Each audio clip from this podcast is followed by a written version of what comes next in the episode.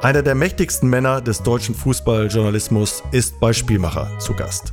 Was Matthias Brüggelmann und seine Redaktion berichten, hat maßgeblich Einfluss auf die Stimmung auf den Straßen und nicht selten auch in den Fußballkabinen des Landes. Mit dem Sportchef der Bild blicke ich auf das, was uns im Sommer erwartet. Er sagt, es wird hoffentlich fünf Wochen lang nichts anderes geben als dieses Turnier. Und das sagt er im positivsten Sinne. Und wie sein Team das Turnier begleiten wird, wieso die Euphorie nicht durch eine Zeitung, sondern letztendlich nur von der Mannschaft selbst entfacht werden kann. Welchen Wert die beiden Testspiele gegen die Niederlande und Frankreich im März haben werden und warum das Telefon bei Anrufen von Uli Hoeneß auch als Föhn benutzt werden kann. All das in dieser Episode von Spielmacher. Spielmacher. Spielmacher. Der EM-Talk mit Sebastian Hellmann und 360 Media. Es ist schon Februar. Hier ist der EM-Podcast Spielmacher. Wir haben mit Spielern gesprochen und Ex-Spielern und Trainern und Ex-Trainern und Chefs, Funktionären und Idolen über den deutschen Fußball. Wird das eine EM, bei der wir uns alle wieder in den Armen liegen, wächst wieder zusammen, was zusammen gehört. Unsere Nationalmannschaft und der Erfolg und die Fans. Ich spreche heute mit einem der mächtigsten Männer im deutschen Sportjournalismus. Was er und seine Redaktion schreiben, hat maßgeblich Einfluss auf die Stimmung, auf der Straße und nicht so selten auch auf die Spieler und die Mannschaften. Matthias Brüggelmann, herzlich willkommen. Hallo, freut mich, dass ich dabei bin. Freut uns auch sehr. Stimmt das so, meine kurze Vorrede?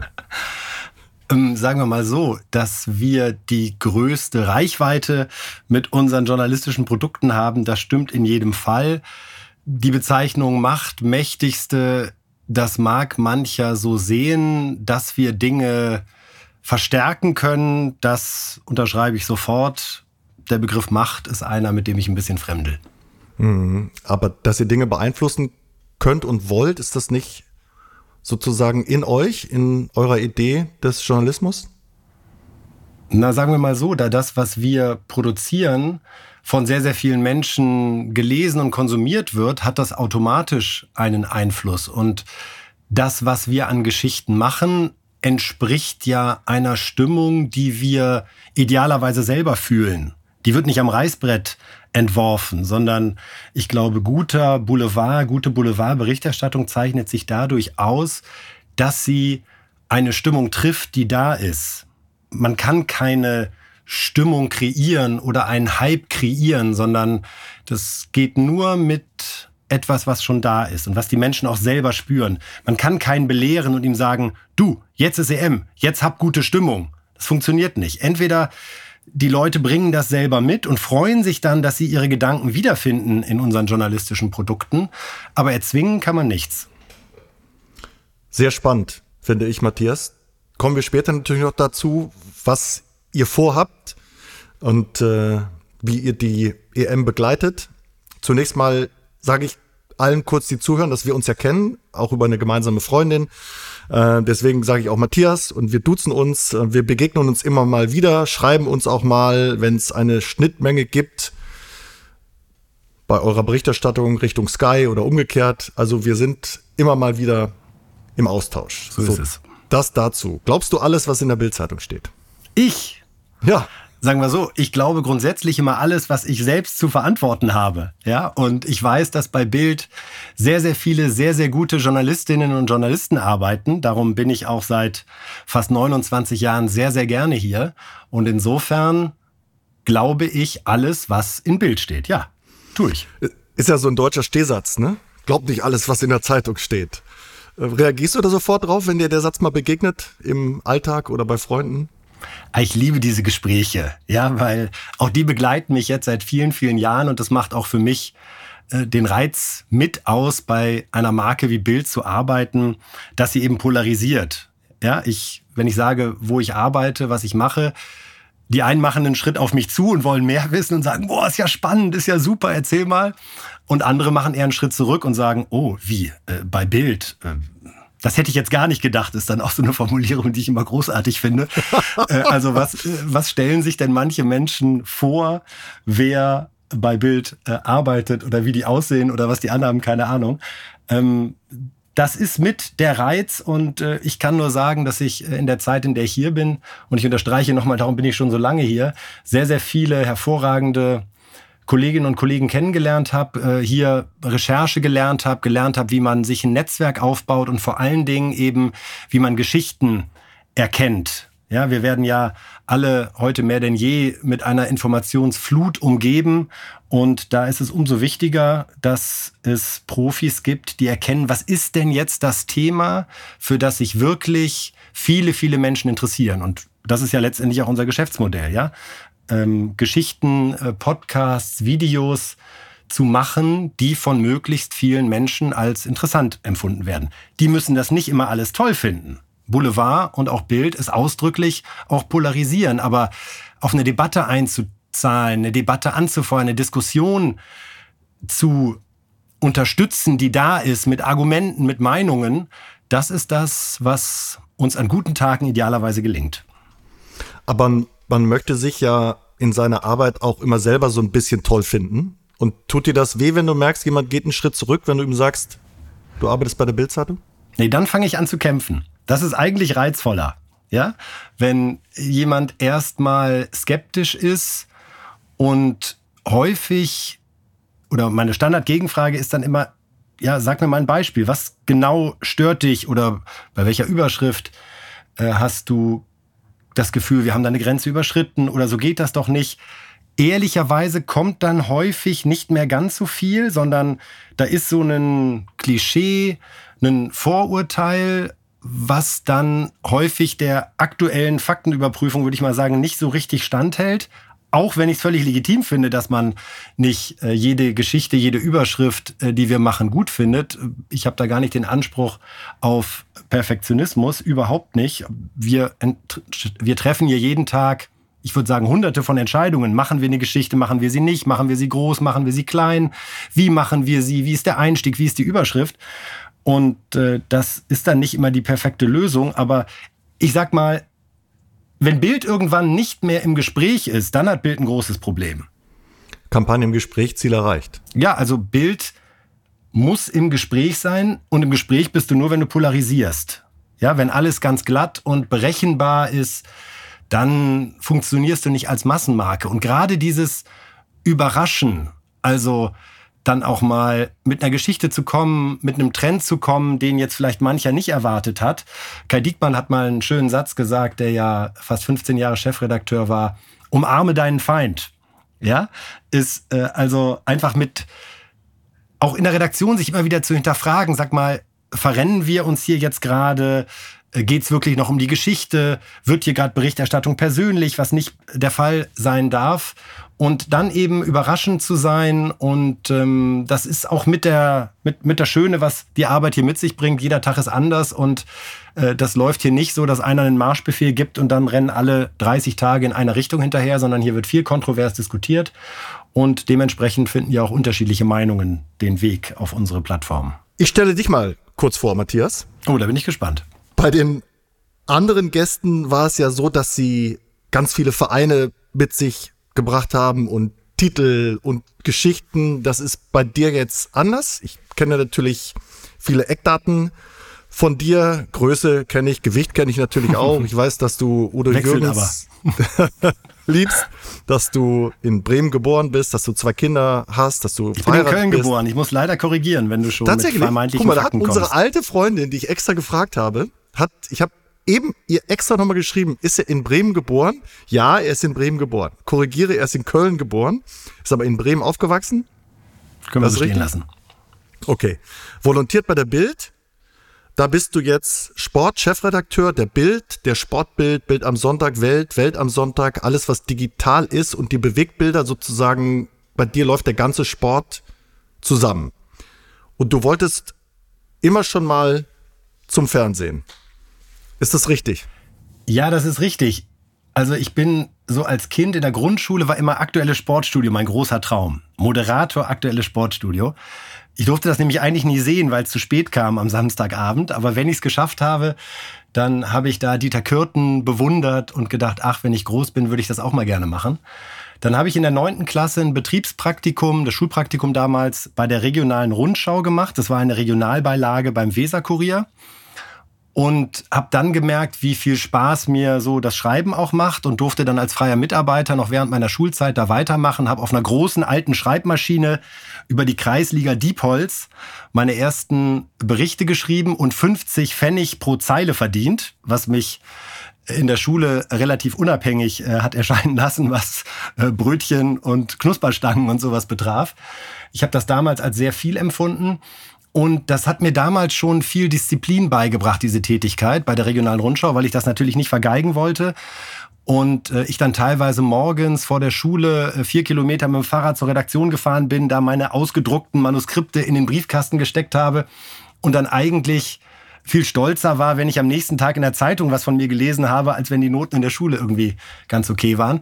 Und so ging das dann da weiter als freier Mitarbeiter beim Weserkurier. Dann war ich beim NDR nochmal in der Endauswahl fürs Volontariat, habe aber leider eine Absage kassiert, was mich damals schwer getroffen hat. Meine Großmutter sagte dann, ach Matti, wer weiß, wozu es gut ist. Und heute wissen wir es. Ich bin dann bei Bild gelandet. Es gibt weise Menschen, die einem im Leben immer begegnen, die ganz viele Sachen sagen, wo man am Anfang denkt, na ja, Gut, das sagen die einfach, weil sie schon so alt sind und irgendwann kommt die Erkenntnis, es stimmt doch. Also du bist ja jetzt auch beim Fernsehen, also ihr macht ja auch bei Bild Fernsehen, zum Beispiel bei Reif ist Live. Ist das dein Lothar Matthäus sozusagen aus meiner Sicht? Sozusagen, richtig, ja. Ich würde fast sagen, Marcel Reif ist, auch wenn ich Lothar total schätze, für Reif ist Live noch wichtiger als Lothar Matthäus für die Übertragung eines Bundesligaspiels, weil ohne Marcel Reif wird es halt die ganze Sendung nicht geben. Äh, wir hatten da vor vier Jahren ähm, gemeinsam mit Julian Reichelt die Idee, einen Fußballtalk bei Bild zu machen und haben dann Marcel Reif, unseren Wunschkandidaten, zum Abendessen hier nach Berlin eingeladen. Und nach einer halben Stunde äh, Dauerbeschallung hat er die Hände gehoben und gesagt, eure infantile Begeisterung hat mich überzeugt, lasst es uns zumindest versuchen. Denn auch Marcel Reif war damals erstmal skeptisch, wie das so wird mit der Zusammenarbeit mit Bild. Jetzt haben wir 370 Sendungen gemacht. Die gibt's ja auch als Podcast, äh, gibt's live bei Bild.de. Äh, die besten Sachen immer als Clip-Out hinterher. Also wir haben eine Multiplattform-Strategie äh, für diese Sendung. Und ich selbst fand Marcel Reif als Kommentator immer ganz klar die Nummer eins in den 80ern und 90ern und ich weiß Anfang der 2000er auch noch. Ich merke auch jetzt jedes Mal, wenn Dokus rauskommen über Vereine von früher, die benutzen eigentlich immer original einen Spieler aus Spielen, dann höre ich immer Marcells Stimme. Ich finde, der ist sprachlich und inhaltlich nach wie vor konkurrenzlos und der ist meinungsstark. Ja, und das ist dann auch für mich in der Sendung immer eine Überraschung, weil äh, wir besprechen vorher die Themen nicht, sondern ich höre immer live in der Sendung erst, wie Marcel Reif denn darüber denkt. Und dann ist es manchmal so, dass wir bei einem Thema äh, auf einer Linie sind. Manchmal sagt er aber auch, äh, ich weiß genau, was Sie hier vorhaben, aber dazu kriegen Sie mich nicht. Das ist mhm. so und so. Und insofern äh, freut uns das sehr, dass Reifes Live eine schöne Erfolgsgeschichte geworden ist. Ja, er ist sehr präzise, finde ich. Er ist sehr pointiert. Er ist sprachlich einfach unglaublich. Also da kann man immer noch bewundernd zuhören wenn er was sagt und wenn er Geschichten erzählt. Wir haben mal zusammengesessen mit Ottmar Hitzfeld und mit Boris Becker nach einem Fußballspiel. Und er ist ja manchmal auch sehr hart, wie du eben schon gesagt hast. Und Boris Becker fing an von seinen ganz großen alten Geschichten und hatte einen Redeanteil von 98 Prozent. Und da reagiert Marcel Reif ja auch dann allergisch, wenn er glaubt, er kommt zu wenig dran. Und unterbrach Boris Becker dann jäh, so nach zehn Minuten Redeschwall, und sagte ihm, guckte ihm tief in die Augen, Herr Becker, wenn Sie auf der Suche sind nach jemandem, der Sie bewundert, sind Sie bei mir an der falschen Adresse. Und dann war, und ich bin natürlich innerlich zusammengezuckt, weil ich gedacht habe, Donnerwetter, wie kann man denn Boris Becker jetzt sowas sagen? Da war Ruhe und dann hat sich ein wunderschöner Abend ähm, entwickelt, aber das war auch so ein, so ein typischer ähm, Marcel Reif. Und ein Satz noch zu Marcel. Neben seinen wahnsinnigen journalistischen Qualitäten nicht eine Sendung bis zum heutigen Tag abgesagt aufgrund von Krankheit oder kurzfristiger Termine. Seit vier Jahren verlässlich, immer da und hinterher ist man immer schlauer als vorher. Das ist meine Erfahrung von jedem Austausch mit ihm. Bei Lothar und mir ist es so, ich sehe schon vorher, was er sagen wird in seinen Augen. Geht dir das auch so bei Marcel Reif? Bei Marcel finde ich spannend, dass er manchmal, mein Vater hat das mal so beschrieben, man kann ihm beim Denken zusehen und dann biegt er manchmal nochmal anders ab während einer Antwort. Also er, er reagiert erst spontan und entwickelt dabei aber nochmal einen Gedanken, der nicht entgegengesetzt ist, aber der das Ganze nochmal vertieft oder mit einem Beispiel untermauert, was ich wahnsinnig bemerkenswert finde, wenn dann so eine zwei bis drei Minuten Antwort so unterschiedliche Ebenen noch entfaltet. Berechenbar ist Marcel eigentlich nicht. Aber das ist ja sozusagen euer Feuilleton-Teil, der Marcel Reif. Auch Marcel kann auch kurze, einfache Hauptsätze. ja, also ich finde Marcel Reif passt auch darum so gut zu Bild, weil er ja auch immer polarisiert. Er erzählt ja auch immer mit Freude, wenn er sagt, die Bayern-Fans haben sich immer beschwert, er sei zu Dortmund-lastig. Und die Dortmunder haben sich beschwert, er sei doch ganz klar ein Bayern-Fan. So, und dann muss man sagen, alles richtig gemacht an der Stelle. Ähm, und äh, ich kann die äh, Bildkritiker, die traditionell nur einladen, sich mit Marcel Reif mal über unsere Zusammenarbeit hier zu unterhalten. Da werden sie dann möglicherweise auch in ihren Vorurteilen die ein oder andere Überraschung erleben. Mhm. Was ist eine gute Schlagzeile, Matthias? Da gibt es unterschiedliche Herangehensweisen. Man kann sagen, eine gute Schlagzeile ist eine, die sehr gut verkauft. Das muss aber nicht unbedingt die originellste und kreativste sein. Ja, also das ist die wirtschaftliche Betrachtung. Die trifft ein Thema, wo viele Menschen sagen, dafür bin ich bereit, Geld auszugeben. Das gilt ja letztendlich genauso für unser digitales Abo-Geschäft, wo wir ja auch mit einzelnen Überschriften Artikel und damit ein Abo verkaufen. Und dann gibt es die Schlagzeilen, über die man noch lange spricht und an die man sich erinnern kann. Klassiker, wir sind Papst. Klassiker im Sport, die Schlagzeile nach dem 7 zu 1 gegen Brasilien ohne Worte, wo wir damit gespielt haben, dass selbst Bild für dieses außerordentliche Ereignis keinerlei Beschreibung findet und auf acht Seiten einfach nur die Fotos der Tore gezeigt haben. ohne Worte hattet ihr dann aber auch nach dem Aus der deutschen Nationalmannschaft sehr aufmerksam. Das war dann das Rückspiel, ja. auf das wir sehr gerne verzichtet hätten. WM 2018 nach dem Aus in der Vorrunde, auch ohne Worte. Jeweils Toni Kroos war äh, das Foto auf der Seite 1, weil dieser Gegensatz einfach äh, sehr, sehr eindrücklich war. Noch kurz zu den Schlagzeilen. Es gibt nie so den einen Schlagzeilengott oder ähnliches, sondern meine Erfahrung über die lange Zeit bei Bild ist, es braucht eigentlich immer mindestens zwei Leute für eine perfekte Schlagzeile, nämlich den einen, der sie in den Raum wirft und der andere, der erkennt, dass es die richtige ist.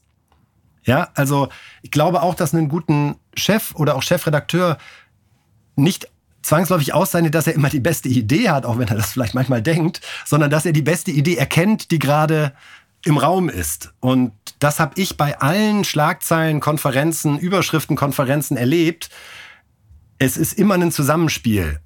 Der eine haut da eine Formulierung raus, darauf reagiert jemand, jemand anders sagt, boah, das könnte er doch nicht machen.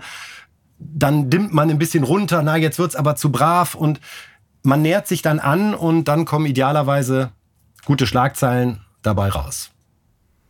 Kai Dickmann hat ja auch gesagt, Bild ist die lauteste Trompete, ist die auch dann mal verstimmt? Ganz bestimmt. Also wenn ich überlege, wie viele Artikel wir mittlerweile pro Tag produzieren, immer pro Tag produziert haben, dass da auch mal was daneben geht, steht außer Frage. Es ist ja so, korrigiere mich, wenn ich da falsch liege, das ist bei uns ja auch so bei Sky. Wir berichten ja auch mehr oder weniger rund um die Uhr über Fußball und über Sport. Es gibt eigentlich weniger Geschichten, als du brauchst am Tag. Mmh, da haben wir, würde ich sagen, den Vorteil, dass wir nicht immer Bewegtbild für unsere Geschichten brauchen. Also mein Eindruck ist eher gegensätzlich, dass wir gerade durch den digitalen Zugriff auf jedes Medium in der Welt und all das, was die Vereine und Spieler mittlerweile selbst bei Social Media produzieren, plus dann auch das, was die Konkurrenz an Geschichten macht, die manchmal ja auch Vorlagen für uns liefern, dass das dazu führt, dass wir nicht mit weißen Flecken auf der Home oder der Zeitung leben müssen, sondern eher doch immer wieder vor der Entscheidung stehen, ah, was lassen wir jetzt weg? Verstehe ich. Also Slide 4, hier haben wir heute keine Geschichte für Sie, wäre natürlich auch blöd für die Bildzeitung.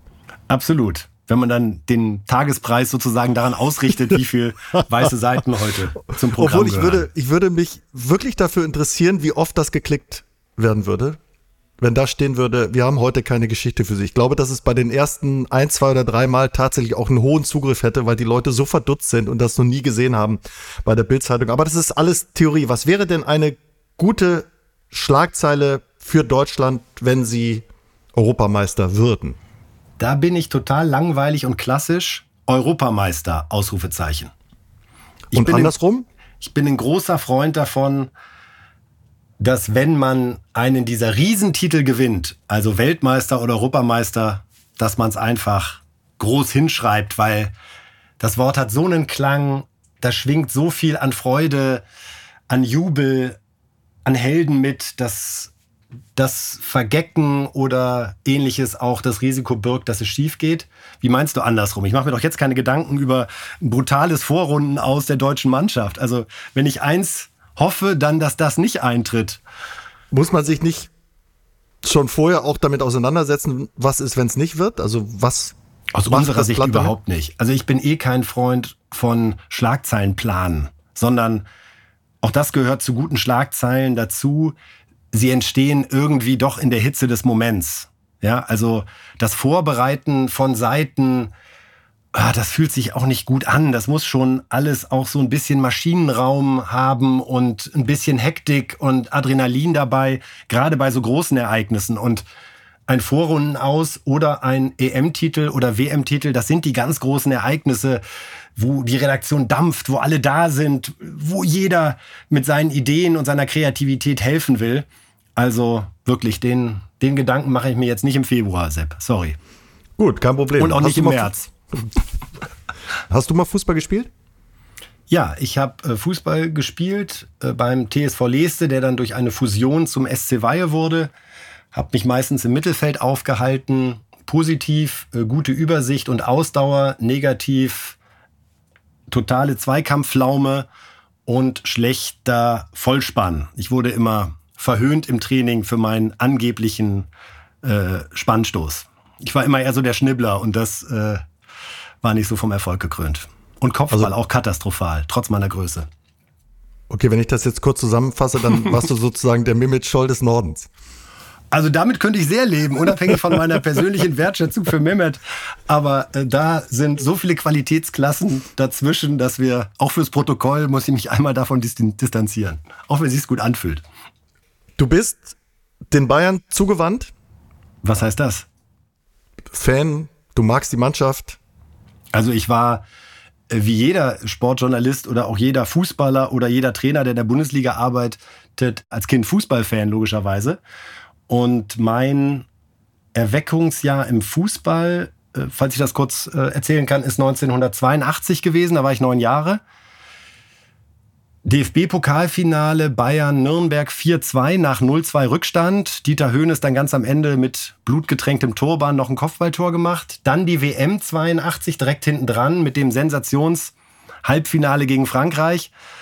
Äh, Fallrückzieher Klaus Fischer, dann im Elfmeterschießen gewonnen. Erst die Tränen von Uli Stielicke, dann Horst Rubesch tanzend auf dem Platz.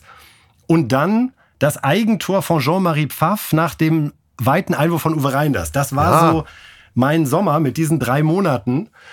Und ich weiß nicht, wie es dir geht. Ich kann mich ja teilweise besser an diese Dinge erinnern, die 30, 40 Jahre her sind im Fußball, als jetzt so über die WM 98 zum Beispiel zu sprechen.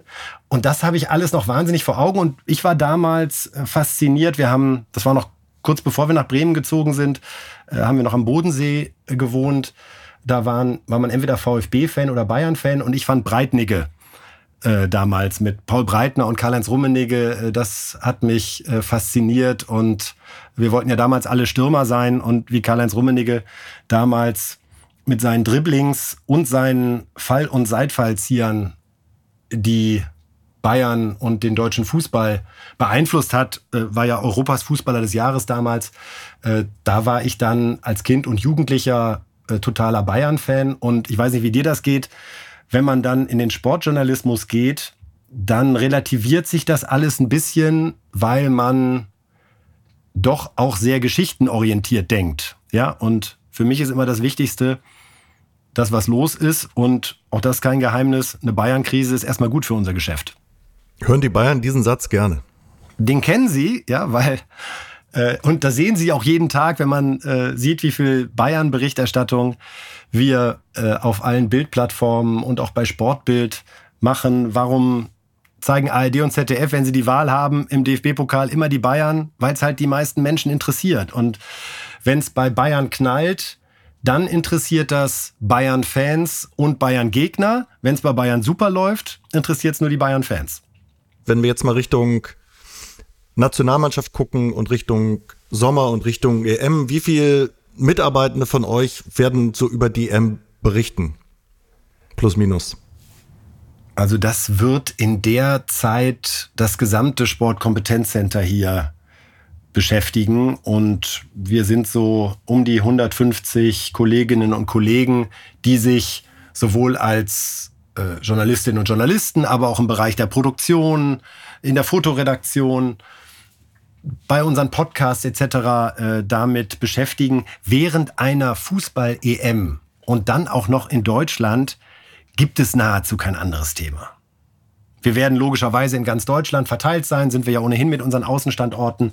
Das heißt, wir werden bei den wichtigen Nationen überall Reporterinnen und Reporter vor Ort haben es wird halt einfach fünf Wochen lang nichts anderes geben in diesem Land aus sportlicher Hinsicht und hoffentlich auch sonst nicht als diese Europameisterschaft.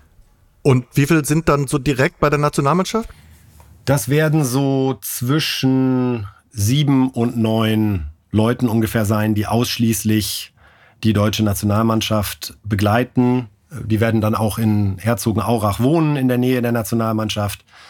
Denn Job bei Bild ist während so eines Turniers ja einer, der sich schlecht an der Schicht festmachen lässt, sondern das ist dann schon rein in den Tunnel, gucken, was bei der deutschen Nationalmannschaft los ist, telefonieren, telefonieren, WhatsApp schreiben, Sachen rauskriegen, bisschen rumgucken, wer ist gerade wo unterwegs und idealerweise immer der Erste sein. Und wie viel kümmert sich so um Land und Leute? So Stimmung mitnehmen, aufnehmen? Machen die anderen das mit? Gibt es ein Team, wo du sagst, komm, lass uns doch mal irgendwie zwei, drei Leute benennen, die sich eher so um das Drumherum, was immer mitschwingt, kümmern? Das liegt bei äh, unseren Kolleginnen und Kollegen aus der Nachrichtenredaktion, die auch in den Städten sind, also alles, was rund um Fanmeilen passiert, Fanfeste, ähm, hoffentlich keine äh, gewalttätigen Ausschreitungen rund um die Spiele. Aber das ist nicht Schwerpunkt der Sportredaktion. Wir sind äh, an den Ländern dran, an den Stars dran, machen die Geschichten und das drumherum liegt bei den anderen. Es wird eh, auch Bild wird komplett ja unterwegs sein in Deutschland. Und das ist das Schöne, wenn du bei Bild arbeitest da legst du nie so richtig den Job dann im Verlauf des Tages ab, sondern wenn man dann selber bei einer Party ist oder hier Fanmeile in Berlin und da passiert was Außergewöhnliches, dann wird gefilmt, fotografiert und telefoniert und über diese Schwarmintelligenz findet es dann auch den Weg zu Bild.de oder in die Zeitung. Welche Rolle hat Bild bei der EM? Also wir spielen nicht mit. Hm. Würdet aber gerne? also Rolle weiß ich nicht. Wir werden sehr, sehr, sehr, sehr viel berichten über die Nationalmannschaft. Wir werden schon, und da komme ich zu meinen äh, Anfangsworten, weil ich fest davon überzeugt bin, versuchen, diese Stimmung zu treffen, dass ja jeder im Land möchte, dass es ein erfolgreiches Turnier wird. Es gibt ja keinen deutschen Fußballfan, der sagt, hoffentlich scheiden die in der Vorrunde aus, sondern die Fußballfans wollen mit der deutschen Mannschaft sozusagen aus sportlicher Hinsicht jubeln. Und all die, für die eine Fußball-Europameisterschaft mehr ein Event ist, was völlig in Ordnung ist, ja, äh, da gibt es nicht erste oder zweite Klasse, sondern das völlig in Ordnung ist, die wollen feiern und es feiert sich halt leichter, wenn wir diese Siege erleben. Wir kennen das alles von 2006. Das wurde ja auch deswegen dieses großartige völkerverbindende Fest, weil die Deutschen da lange Zeit einfach auch die entsprechenden Ergebnisse geliefert haben. Und das Wetter so war, wie es war. Also ist ja nach wie vor ein Phänomen, wie das gelaufen ist. Und auch da erinnern wir uns, Sepp, wie waren die Vorzeichen, die rein sportlichen? Also das hat jetzt nicht Anlass gegeben zu sagen, wir pusten da alle weg und äh, macht den Pokal schon mal sauber, weil wir uns den holen. Ich ja, gibt es Parallelen jetzt auch zu, also, total. zu dem jetzt. Also wenn, ne? ich, wenn ich denke, damals im März 2006 4 zu 1 Klatsche gegen Italien, da wurde die Frage gestellt, ob Klinsmann der richtige Bundestrainer ist für die WM oder ob jemand kurzfristig übernehmen muss. Und durch dieses 4 zu 2 gegen Costa Rica, jetzt auch kein Fußballgigant, aber das passte dann halt alles. München, Sonne scheint, vier Tore, Philipp Lahm zirkelt das Ding äh, in den Winkel. Und dann hat was angefangen, was sich dann von Spiel zu Spiel gesteigert hat. War das 1-0 gegen Polen ein Sensationsspiel? Erinnere ich nicht mehr so. Aber diese Explosion nach dem späten 1-0 durch Neville, das hat das fast noch mal verstärkt oder stärker verstärkt, oh Gott, ob man so sagen kann, als wenn das irgendwie so ein lockeres 3-1 gewesen wäre. Es war wieder so ein Moment, wo das ganze Land plötzlich die Arme hochriss. Und da hoffe ich, dass nicht Bild, sondern dass Julian Nagelsmann und seine Mannschaft, denn am Ende haben die es ganz alleine in der Hand, dass die uns zum Start dieses Turniers, und ich glaube, da ist Schottland vielleicht der, ein, ein, ein guter Gegner, dass die uns gleich so mitnehmen, dass die Stimmung, die dann da sein wird, noch größer, noch lauter, noch emotionaler wird. Nochmal zurück zum März 2006 ich glaube, ihr habt geschrieben Schlappwehr statt Abwehr, wenn ich das mhm. richtig im Kopf habe. Habt da auch sicherlich eine Stimmung getroffen. Und wenn du jetzt sagst, alle hoffen darauf, dass es toll wird, dass das Wetter gut wird, dass wir gut spielen, dass wir uns, was ich ganz am Anfang auch gesagt habe, dass wir uns so ein bisschen in den Fußballarmen liegen und freudentrunken ähm, so ein bisschen durch die Straßen gehen und sagen, Mensch, morgen ist wieder ein Fußballspiel oder morgen spielt wieder Deutschland. Also ihr wollt das schon wecken, also ihr wollt das schon ein bisschen ankurbeln, dieses Gefühl bis dahin? Naja, sagen wir so, ich bin der festen Überzeugung, dass das da ist, ja, dass die Menschen ab Ende Mai, Anfang Juni anfangen, ihre Europameisterschaft zu planen. So, wann treffen wir uns bei Lars und da wird gegrillt, ja, und dann beim zweiten Spiel wollen wir da vielleicht äh, zur Fanmeile gehen, die in der Stadt ist. So, das wird ja eine Form von Freizeitgestaltung in der Zeit.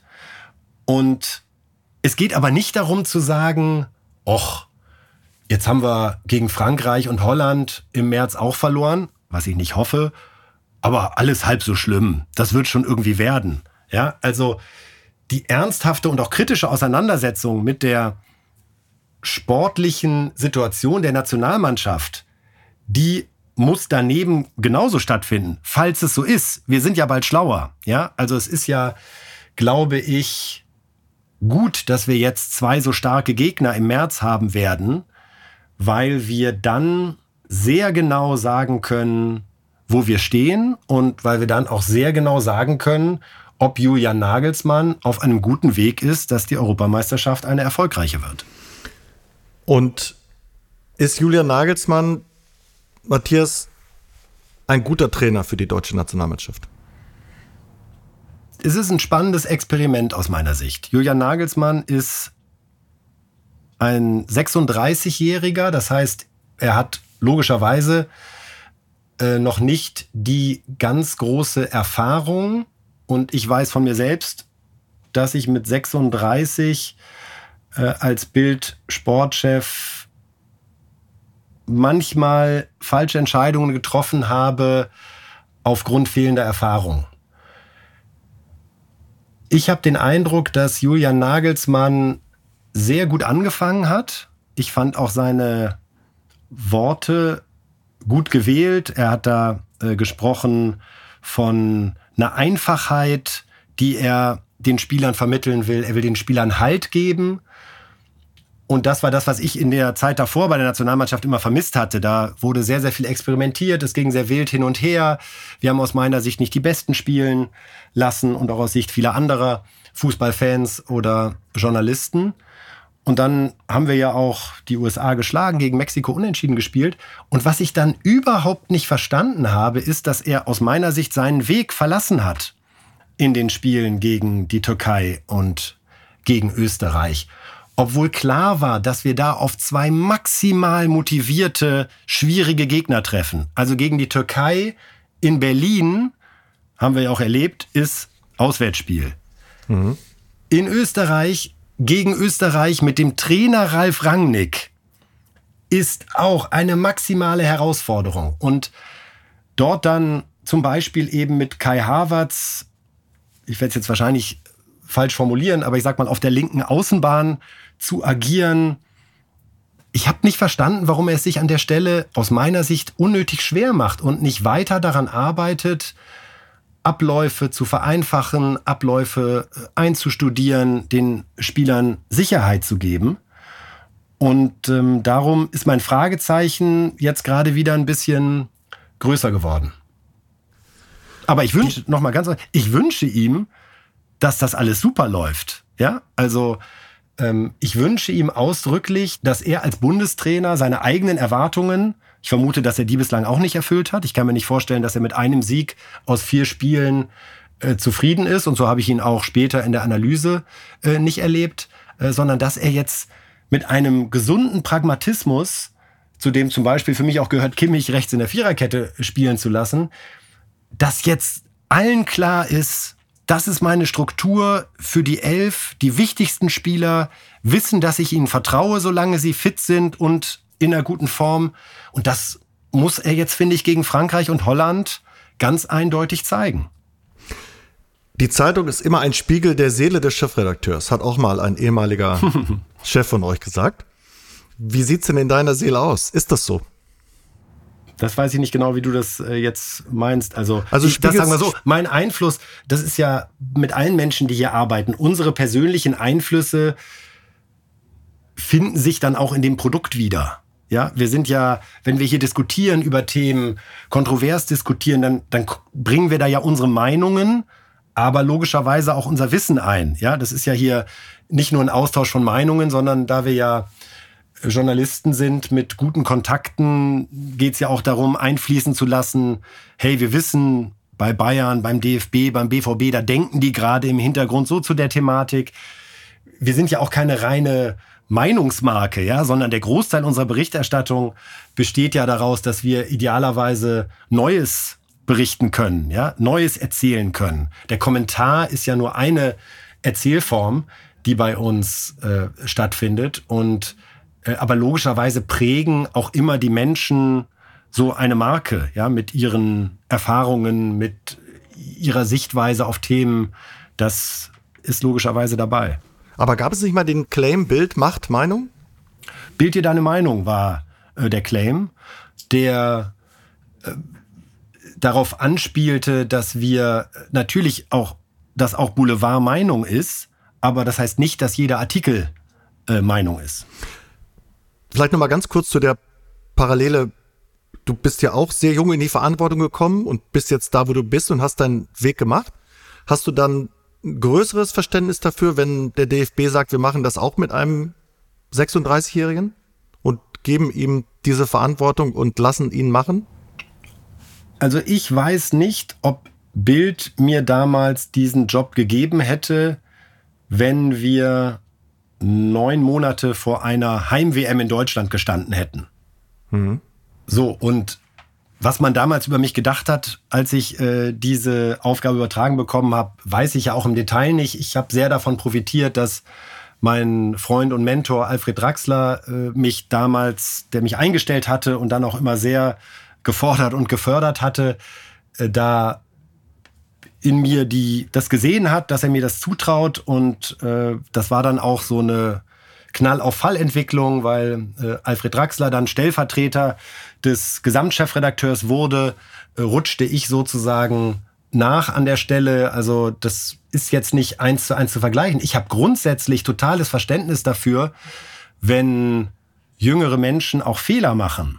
Ja, aber zu sagen, nur weil jemand 36 ist, muss man das alles verstehen und muss man ihm alles verzeihen. So einfach können wir es uns, finde ich, nicht machen. Julian Nagelsmann hat mit äh, Hoffenheim, mit Leipzig und mit Bayern drei Bundesligisten trainiert. Er kennt das Trainergeschäft.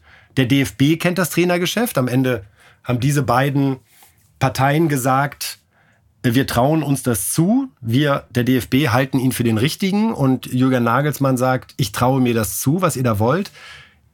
Umso mehr verstehe ich halt nicht, dass er sich ja selbst untreu geworden ist. Und ich finde, das kann man nicht mit 36 Jahren äh, entschuldigen, sondern zu sagen, ich mache es alles einfach, um es dann kompliziert zu machen, zu sagen, dass er Kimmich ausschließlich im Zentrum sieht, um ihn dann doch rechts aufzubieten, das finde ich, kann man auch äh, von einem jüngeren Trainer erwarten, dass er es anders macht, weil er ja eben, wie gesagt, im Fußballgeschäft auch schon gearbeitet hat. Mhm.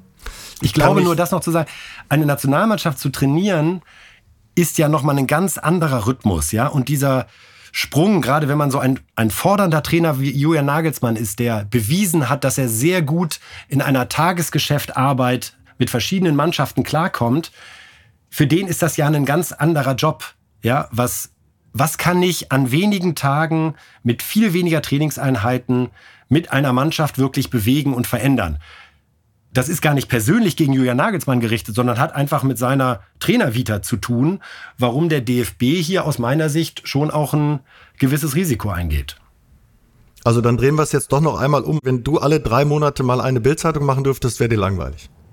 Oh ja, könnte ich mir nicht vorstellen. Ich weiß noch, was das für mich am Anfang für eine Veränderung war, als ich für drei Jahre äh, ausschließlich für Sportbild des Wochenmagazin verantwortlich war und dann eben an einem Donnerstag irgendwo der Trainer rausgeflogen ist und ich es gewohnt war, jetzt machen wir direkt die Geschichte und wer ist der Nächste?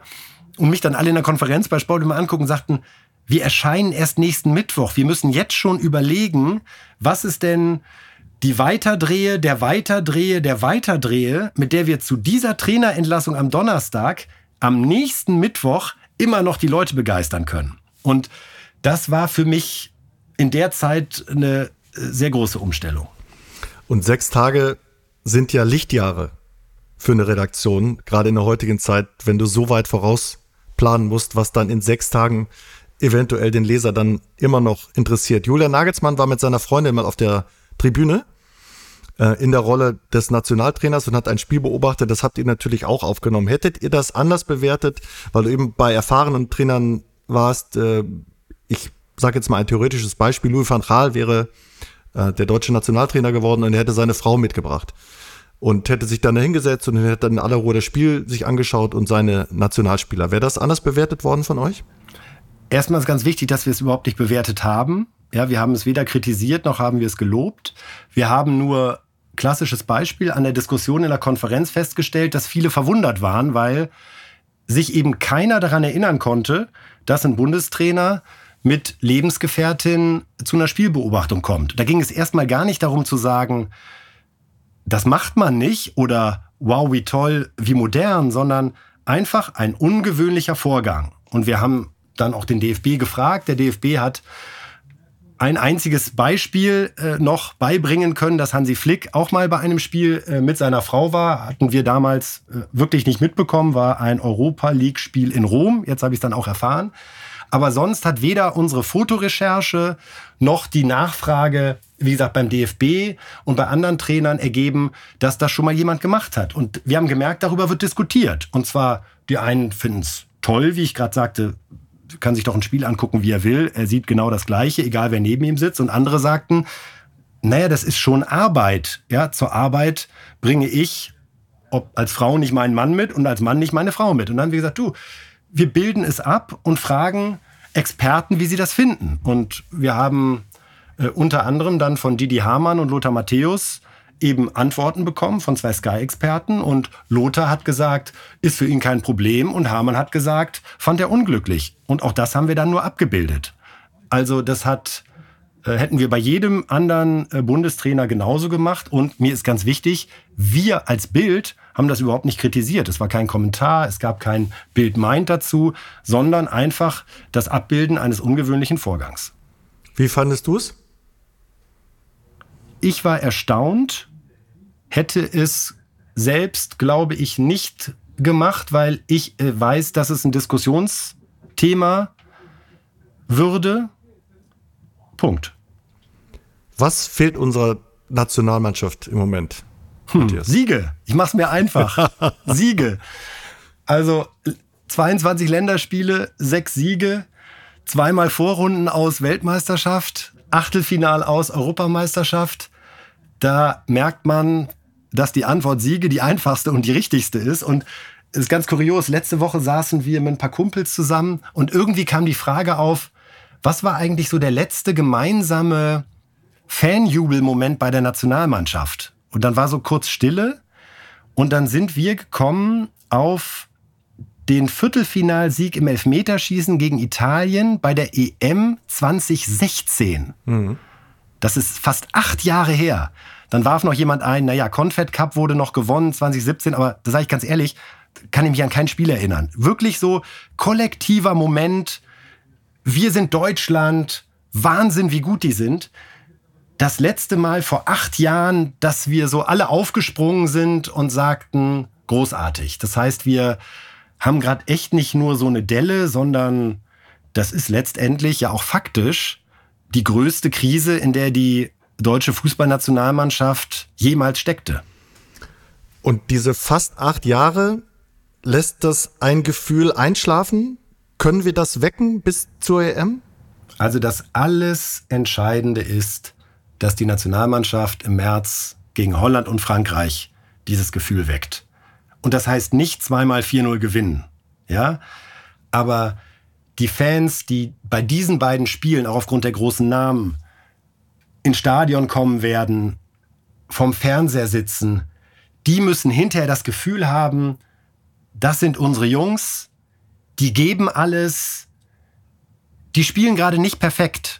Ja, wir werden nicht zaubern können und auch Julian Nagelsmann kann nicht zaubern. Ja, also um das auch deutlich zu machen. Äh, kein Bundestrainer, egal wie er geheißen hätte oder wie er jetzt heißt, kommt hier mit dem Zauberstab zurecht. Da steckt eine tiefe Verunsicherung in vielen Spielern ähm, und wir brauchen wir müssen über die Emotionen kommen, glaube ich. Ich glaube, dass die Fans, die ja auch eine schöne EM haben wollen, die sind ja bereit zu verzeihen. Aber sie wollen halt spüren, dass da ein Trainer ist, der eine klare Vorstellung hat und dass da eine Mannschaft ist, die sich was traut und die fürs Land spielen will. Ja, das ist nicht einfach ein, ein Fußballspiel, das man gewinnen will, sondern die bereit sind, die das Land mitreißen wollen. Und da äh, kann ich schreiben, was ich will und du kannst bei Sky erzählen, was du willst, solange die sportliche Leistung dieses Gefühl nicht rüberbringt, wird das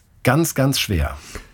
Was ja bemerkenswert ist, finde ich, Matthias, dieses Gefühl der Fußballfans, und ich mache jetzt hinter das Wort einfach ein Ausrufezeichen, dass sie einfach nur guten Fußball sehen wollen, ist ja so sehr da, das sehe ich genauso wie du. Was haben denn die anderen die Handballer oder die Basketballer jetzt mal als jüngeres Beispiel der deutschen Nationalmannschaft voraus? Na, die strahlen auf jeden Fall aus, dass es nichts Geileres gibt, als für Deutschland zu spielen. Und dass sie ein Team sind, dass sie sich gegenseitig in jeder Situation unterstützen. Da kommt gerade so eine ganz große Nahbarkeit auch rüber. Ja? Und ich will jetzt auch gar nicht immer so dieses, das ist auch, glaube ich, gar nicht mehr so da, dieses, ja, die Fußballmillionäre und so. Das, ich finde, das ist auch gar keine Debatte, die gerade noch da ist. Ja, es ist eine Akzeptanz dafür da, dass in einem Sport, wo viel Geld ist, die Sportlerinnen und Sportler auch mehr verdienen. Aber diese ganze Entwicklung der letzten Turniere und genau wie du es gerade richtig gesagt hast, dann dieser Gegensatz Basketball, wie die sich da, die NBA-Profis, die es ja auch nicht nötig hätten, ja, äh, wegen des Geldes, sondern die dann das nochmal als was ganz Besonderes empfinden, für Deutschland zu spielen. Die Handballer, die auch das muss man jetzt am Ende ja mal sagen, nur vier von neun Spielen gewonnen haben, ja, denen man aber offenbar bereit ist, das zu verzeihen, weil man den Eindruck hat, die haben von der ersten bis zur letzten Minute alles gegeben. Und da glaube ich, ist in Sachen sportlicher Leistung, aber auch in Sachen Fannähe äh, leider einiges so über die letzten Jahre so ein bisschen verloren gegangen. Aber ich sage immer, das Entscheidende ist die sportliche Leistung. Ja, diese Debatte um Überkommerzialisierung, die Mannschaft, geht das zu weit oder nicht? Das habe ich nicht so gesehen. Ich sag, die Debatte um die Mannschaft kam nur auf, weil auf dem Platz halt keine Mannschaft mehr stand. Eine Mannschaft, die erfolgreich ist, kann sich auf den Bus schreiben, was sie will. Ja, und äh, die kann auch Vermarktungstermine machen. Das ist doch alles in Ordnung und gehört äh, auch okay oder gehört auch dazu, Entschuldigung. Wie viel Lust hast du denn auf das Turnier? Auf einer Skala von 1 bis 10? Auf das Turnier äh, habe ich eine Lust äh, von 11. So, meine sportliche Zuversicht, was die Nationalmannschaft betrifft, ist eher so bei einer 5 aktuell. Ich glaube aber, wir können es noch zu einer 8 schaffen. Hast du Lust, Fan zu sein von der Mannschaft bei diesem Turnier? Total. Also auch wenn wir, ich werde ja in der Redaktion sein bei den Spielen, wenn hier Deutschland ein Tor schießt, äh, da laufen wir schreiend durch die Gegend. Ja, also ich werde Fan sein von dieser Mannschaft beim Turnier, aber auch ein Fan darf sich ärgern und ein Fan darf sauer sein.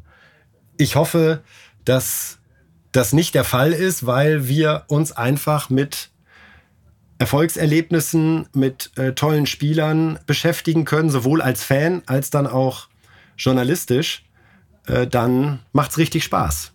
Es macht halt einfach alles mehr Spaß, wenn man gewinnt, ist doch klar. Und deswegen müssen wir nicht Europameister werden. Ja, also wer sagt, Deutschland muss Europameister werden oder Deutschland ist ein Kandidat für den Titel, sehe ich beides nicht. Ja, ich glaube, wir sind aktuell, muss man von der Nationalmannschaft erwarten, das Viertelfinale zu erreichen. Da stehen wir aktuell in meiner Wahrnehmung. Ja, wenn ich mir anschaue, wie die letzten acht Jahre waren. Und jetzt geht es darum, den Kick zu finden, dass das Halbfinale dabei rauskommt und vielleicht sogar noch mehr. Denn wenn wir erstmal im Halbfinale stehen, das ist ja das Schöne, ne? Dann, wir sind eine Turniermannschaft, dann, Matthias, natürlich. Schön, dass du es gesagt hast. Ja, ich habe jetzt ja, extra ja, eine Pause eingebaut. Mhm. Aber wir sind halt keine Turniermannschaft mehr. Das stimmt. Sondern das wir stimmt sind die, wir waren eine Turniermannschaft und wir müssen sie wieder werden. Und das können die Jungs leider nur alleine schaffen. Um ich glaube aber, dass sie sich, ganz kurz noch, dass zwar es durchaus einen kritischen Umgang auch der Fans mit der Nationalmannschaft gab, aber wenn die EM ist, wird jeder, der im Stadion sein, voll hinter der Mannschaft stehen und alles dafür tun, dass sie gewinnt. Wir haben ja schon jetzt mit vielen gesprochen und die Essenz wenn ich jetzt noch mal kurz drüber nachdenke, ist eigentlich, dass nur Frankreich wirklich besser ist als wir und dass England auf Augenhöhe ist und der Rest vielleicht sogar etwas schlechter als wir. Woher nehmen so? wir, nee, woher nehmen wir die Überzeugung, dass wir mit England, Belgien, Spanien auf Augenhöhe sind? Also die Ergebnisse der letzten acht Jahre verschaffen mir da ein anderes Gefühl. Ich glaube, dass unsere Spieler von ihrer individuellen Qualität. Das meine ich. Okay, aber das ist aus meiner Sicht was anderes. Wir haben das Potenzial, um mit denen auf Augenhöhe zu sein. Aber wir schöpfen dieses Potenzial seit acht Jahren nicht aus. Und da komme ich noch einmal auf die EM 2016 zurück. Aus meiner Sicht war das kein Erfolg, dass wir das Halbfinale erreicht haben, sondern diese Mannschaft war zu der Zeit die beste in Europa. Und wir hätten 2016 genauso den Titel holen müssen, ist immer ein bisschen hart, weiß ich, aber äh, hätten ihn holen können, wie wir 2014 auch Weltmeister geworden waren. Und irgendwas ist, hat sich da schon so ein bisschen eingeschlichen, dass wir nach dem maximalen Höhepunkt, der sich ja auch aufgebaut hatte, ja, wir hatten ja eine harte Zeit. 98 WM-Viertelfinale raus, 2000 EM-Vorrunde raus, 2004 EM-Vorrunde raus. Und dann hat sich aus 2006 ein Weg entwickelt, der dann bis 2014 fortgesetzt wurde und dann gipfelte eben in diesem fantastischen WM-Titel. Und danach, ob es die paar Prozent sind, die bei dem einen oder anderen dann doch gefehlt haben, ähm, ob bei Yogi Löw dann auch ein bisschen was so an, an dem Kick verloren gegangen ist. Hansi Flick, der dann aus meiner Sicht eben auch zu wenig Pragmatismus hat walten lassen, was ihn ja bei Bayern München in seinem ersten Jahr gerade so ausgezeichnet hatte. Die Spieler, die bisschen zu sehr mit sich selbst beschäftigt sind. Mich hat das schon sehr beeindruckt, wie Josua Kimmich nach dem Aus in Katar wie fertig der war und dann so ein Satz sagte sinngemäß wie ich habe Angst, so das Gesicht einer Verlierergeneration in der Nationalmannschaft zu werden. Also wie wie den das persönlich getroffen hat was ja zeigt, wie groß die Identifikation mit der Nationalmannschaft ist. Das sind ja keine Scheißegal-Spieler, ja, aber wir alle, der Trainer als erstes äh, und dann idealerweise auch die Fans im Stadion, wir müssen die gemeinsam da versuchen, auch ein Stück weit rauszuholen. Und gleichzeitig finde ich, müssen wir auch von den Spielern erwarten, dass sie mit ihrer Erfahrung, die sie haben mit ob das mit Man City, Gündogan, jetzt Barcelona, die Bayern-Spieler, die Dortmund-Spieler, wir haben da ja jetzt keinen aus der zweiten Liga, der mal kurz reinschnuppert, ja, sondern totale Profis gemixt mit so zwei äh, Jahrhunderttalenten wie Würz und Musiala. Also gerade in der Offensive haben wir ja wirklich eine Mischung, die Spaß macht. Und ich finde, auch das könnte man offen sagen. Wir sind gerade eher eine 3 zu 2 Mannschaft als eine 1 zu 0 Mannschaft wir brauchen, glaube ich, den Ansatz, wir müssen eins mehr schießen, als wir hinten reinkriegen. Ja, weil wir in der Defensive nicht Weltklasse sind. Und wir werden damit rechnen müssen, dass der ein oder andere Gegner gegen uns ein oder zwei oder vielleicht sogar auch mal drei Tore schießt. Aber dann müssten wir eben zwei, drei oder vier machen. Und das kann man auch offen ansprechen. Und das hat, finde ich, auch Julian Nagelsmann bei seiner Eröffnungsrede gut gemacht. Ja, dass wir sagen, wir haben eine Idee, die ist auf Offensive, auf Attacke ausgerichtet. Da wird auch mal was schiefgehen. Aber den Weg wollen wir gemeinsam mit der Mannschaft gehen. Und ich glaube nicht, dass es dafür zu spät ist. Weil du eben Hansi Flick erwähnt hast. Franz Josef Wagner, ein sehr bekannter Journalist, der bei euch Kommentare schreibt, Post von Wagner, der hat ähm, doch mal zurückblickend auf Hansi Flick im September 23 geschrieben, ihre Interviews sind furchtbar. Sie haben einen Sprachsatz von Bauern in den Alpen. Sie quälen sich bei den Worten, sie sind nicht Klopp oder Pep Guardiola. Dann kommen noch ein paar Zwischenbemerkungen. Warum heben Sie nicht einfach die Hände hoch und sagen, ich kann es nicht? Das ist ein Kommentar. Das ist Post von Wagner. Wenn du das liest, würdest du sagen, sowas ist angemessen?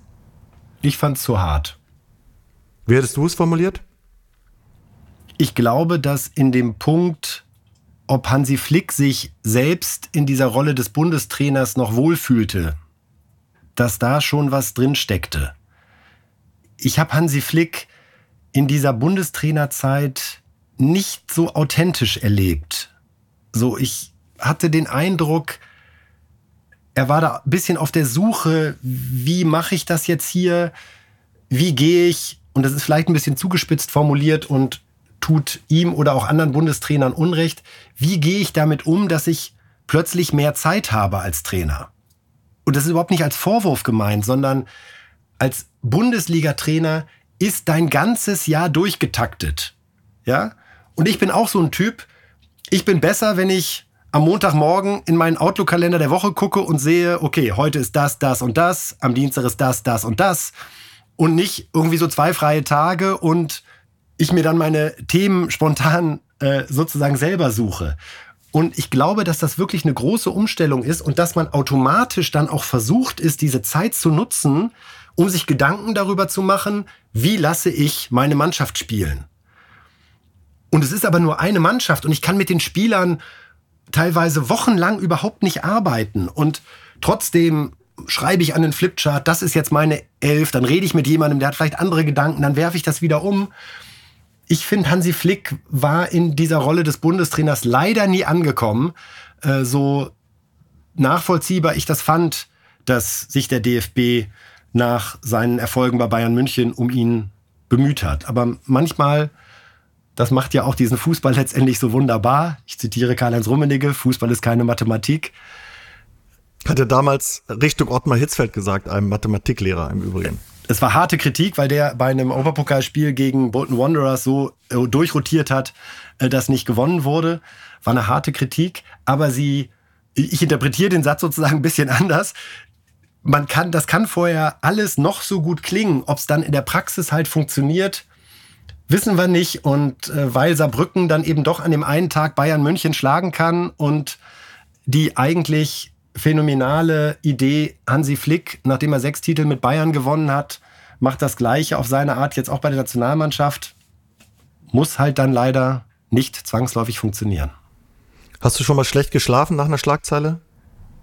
Nee, ich bin manchmal noch aufgewühlt, wenn es eine lange Nacht war. Ja? Aber dass ich so in dem Moment wusste, ich habe eine Schlagzeile zu verantworten, hinter der ich nicht stehe, das würde ich nicht sagen. Damit will ich überhaupt nicht den Eindruck erwecken, dass die Schlagzeilen immer perfekt gewesen wären, ja, sondern auch das ist ja am Ende, also das entscheiden wir ja auch immer in einem Team. Und wenn die klare Mehrheit bei einer Zeile sagt, so geht sie nicht, und ganz häufig haben wir ja auch Überschriften, die jetzt überhaupt nicht an dieser äh, Grenz, an diesem Grenzbereich unterwegs sind, dann habe ich hier bei Bild die Verantwortlichen immer so erlebt, dass das auch wahr und ernst genommen wird. Ja, und ich würde so rückblickend sagen, wir hatten auch bei Bildphasen, auch wie im Sport, also damit ausdrücklich ich, die ich heute nie wieder so machen würde und die damals auch nicht okay waren, die ich aber damals in dem Moment als vertretbar empfunden habe. Ja, also zum Beispiel das Wort, das Wort Trottel haben wir mal eine Zeit lang völlig selbstverständlich benutzt oder auch äh, die Bezeichnung Versager wurde immer wieder. Man war eigentlich so, wenn man ein Spiel verloren hatte, war das schon fast der Versagerduktus. Ja, ähm, dass wir Schiedsrichter Tomaten auf die Augen gemacht haben so, das fand ich auch mal eine Zeit lang lustig. Ja, rückblickend sage ich, boah, wie dämlich war das? Ne? Ähm, das sind schon auch so Phasen. Und trotzdem finde ich, das möchte ich auch sagen, auch eine harte Kritik ist auch heute völlig legitim. Ja, wenn wir mal elf Spielern allen eine Sechs geben, weil sie aus unserer Sicht eine Sechs verdient haben, dann ist das auch okay. Ja, und auch einen Fußballer, der diesen Beruf wählt, der ja in der Öffentlichkeit stattfindet, muss da auch mit einer harten Kritik leben. Ich versuche zu vermeiden, dass es ins Persönliche geht. Ja, andere müssen entscheiden, ob mir das in der Regel gelungen ist. Vermutlich ist mir das in äh, ja, fast drei Jahrzehnten bei Bild auch nicht immer gelungen. Aber ich habe eigentlich, und da komme ich auf deine Frage zurück, Sepp, mein Ziel war eigentlich immer, dass ich hinterher gut schlafen können wollte. Mhm. Und das ist dann eigentlich, glaube ich, immer so ein da ist Bauchgefühl schon auch ein ganz guter Faktor. Und trotzdem kann es dir passieren, dass du in der Hitze des Gefechts auch einen Fehler machst. Das soll es nicht entschuldigen, aber ich glaube, wir vermessen, äh, wenn das nicht so mal gewesen wäre. Also ein Claim nach deiner Antwort wäre jetzt, Bild wird weich. Das wollte ich gerade auch bewusst vermeiden, als ich sagte, harte Kritik muss auch sein. Aber wir müssen auch immer wieder darüber nachdenken, wie verändert sich Sprache? Ja, also wie reagieren Generationen, unterschiedliche Generationen auf Sprache? Was wird als zu hart wahrgenommen? Äh, das, das lässt sich alles, auch Journalismus ist keine Mathematik. Ha, jetzt bin ich raus aus der Nummer. Das stimmt. Trotzdem, wenn ich noch mal ganz kurz da einhaken darf, es gab ja vor gar nicht allzu langer Zeit die Doku Bild macht Deutschland. Mhm. Ein starker Titel, wo Einblick gewährt wurde in eure tägliche Arbeit. Julian Reichelt war damals noch der Chef. Und wenn ich das jetzt rückblickend begutachte und mir das heute nochmal vorstellen würde, hat sich in der kurzen Zeit schon wieder so viel verändert, dass diese Doku schon gar nicht mehr zeitgemäß ist, obwohl sie noch gar nicht so lange her ist? Also dieses Machtzentrum, ähm, dieses, die Art und Weise, wie da miteinander umgegangen wird, ähm, wer da wie miteinander redet, ist das alles schon wieder überholt? Also der Titel der Doku war ja einer, den Amazon mhm. ausgewählt hat. Und ich glaube, dass alles rund um dieses Thema Macht und Einfluss von Bild, das war immer da und ist immer da, weil eben die Reichweite so ist, wie sie ist. Ja, und unabhängig davon, wer Chefredakteurin oder Chefredakteur ist oder war in den letzten mehr als 60 Jahren, der Einfluss von Bild war immer da. Die Themen, waren immer unterschiedliche, die Schwerpunkte waren immer unterschiedliche. Das hängt ja auch immer sehr davon ab, was gerade das Land beschäftigt. Ja, ich möchte da überhaupt nicht in so Kategorien wie äh, gut oder schlecht denken, sondern dass ich jetzt so lange bei Bild bin, zeigt ja, dass ich mich hier immer wohlgefühlt habe. Wie viele Leute erreicht ihr am Tag über alle Kanäle? Wir erreichen im Monat 38 Millionen Deutsche mindestens einmal mit unseren Marken Bild gedruckt oder digital. Das ist, finde ich, so die aussagekräftigste Zahl, dass man sieht, was für ein Massenmedium Bild nach wie vor ist. Auch wenn die Printreichweite sinkt, sind wir digital so stark gewachsen, dass die Rolle von Bild sich nicht geändert hat, sie möglicherweise sogar ja noch stärker geworden ist, weil unsere alle Gewohnheit ja so ist, dass wir viel häufiger am Tag nachschauen, was passiert gerade. Wir können viel schneller auf News reagieren und die Menschen wissen, wenn irgendwo was passiert, werden sie bei Bild sehr schnell dazu abgeholt. Wie wichtig ist der Fußball für die Bild? Sehr wichtig. Das ist traditionell ein Bereich, der bei Bild ein sehr gutes Image genießt. Traditionell, sage ich ausdrücklich, also weit vor meiner Zeit wurde das begründet und lässt sich auch einfach mit der Tatsache erklären, dass wir eben mit unseren Reporterinnen und Reportern überall in Deutschland direkt bei allen Vereinen immer vor Ort sind, dass das Netz an Informationen so gut ist, dass wir eben häufig mehr wissen als die Konkurrenz und darum geht es dem Sportfan, dass er weiß, was los ist bei seinem Verein und das liefern wir. Ich zitiere noch mal kurz Kai Dickmann. Wenn ich der beliebteste Chefredakteur Deutschlands hätte werden wollen, hätte ich zur Zeit gehen müssen. Wie beliebt bist du? Ich? Bei den Nationalspielern, beim DFB, bei Julian Nagelsmann, bei den Vereinen, bei den Bayern. Spürst du Respekt? Spürst du vielleicht sogar Angst, den die Leute vor dir haben, vor einer großen Schlagzeile? Also, ich würde sagen, dass die Fußballbranche mich als einen jederzeit gesprächsbereiten, aber bei bestimmten Sichtweisen auch selbstbewusst hartnäckigen Menschen kennengelernt hat. Aber mir war es immer wichtig, und so erlebe ich auch meine Kolleginnen und Kollegen, dass es einen Austausch gibt und dass es, dass der Austausch auch mal lauter werden kann. Äh, aber dass es wichtig ist, dass, wenn es ein Problem gibt, dass man das anspricht. Und wenn ich eines nicht möchte, dann ist es Angst auszustrahlen. Aber das ist mir auch bisher nie gespiegelt worden. Wir haben so ein paar Rubriken, Matthias. Hm. Drei, um genau zu sein. Du hast dich sicherlich okay. intensiv mit unserem Podcast Spielmacher vorher beschäftigt, deswegen weißt du jetzt, was auf dich zukommt. Deutschlands erste Elf, wenn du jetzt aufstellst im Eröffnungsspiel.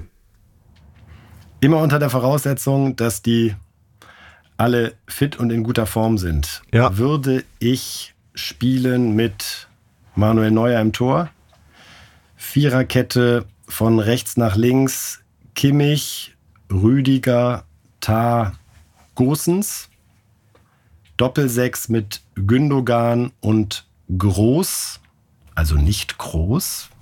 Mhm. Bei allem Respekt für den Realstar. Dann lass mich da direkt einhaken. Also äh, groß, groß, bitte kommt, groß bitte kommt zurück oder Toni kommt bitte zurück. Die Schlagzeile wird es nicht geben. Das hängt von der Situation ab, die wir dann vielleicht haben. Ich glaube, aus heutiger Sicht, und wir reden jetzt ja hier im Februar, glaube ich, dass wir in dem Mittelfeld mit Gündogan und Groß auch sehr gut aufgestellt sind und beide den Vorteil haben, das war ja vorhin auch ein Kernpunkt meiner Kritik an Nagelsmann, dass sie auch in den letzten zwei beziehungsweise einem Jahr immer wieder für Deutschland gespielt haben. Und ich glaube, es ist wichtig, dass wir an den Automatismen arbeiten und die Qualitäten von Toni Kroos, die stehen hier überhaupt nicht zur Diskussion. Ich habe große Bewunderung für ihn. Er ist der erfolgreichste deutsche Fußballer aller Zeiten.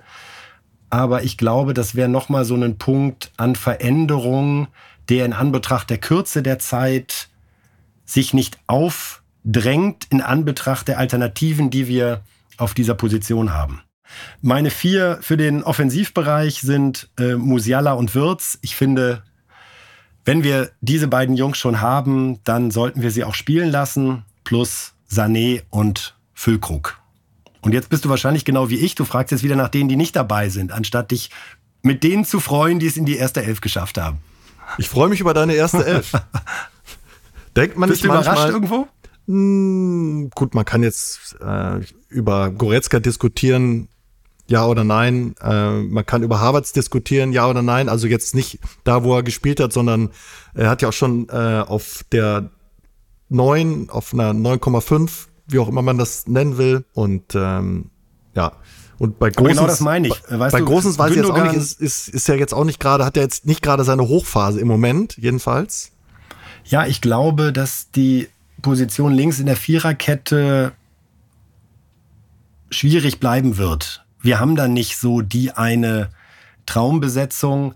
Äh, gibt auch hier bei uns in der Redaktion immer die Diskussion, das Modell Ochsenkette, was 2014 ganz gut funktioniert hat, also vielleicht doch einen weiteren Innenverteidiger auf der linken Seite bringen oder David Raum, der ähnlich wie Gosens natürlich eher auf Offensive ausgerichtet ist man soll sich hier ja festlegen ne? und nicht seine erste 15. Da hättest du mir schön hier einen äh, erzählt, wenn ich gesagt hätte, nee, auf 11 kann ich mich nicht festlegen. Es müssten schon 15 sein. Das haben schon da- viele gesagt, sie möchten nicht in diesem Podcast.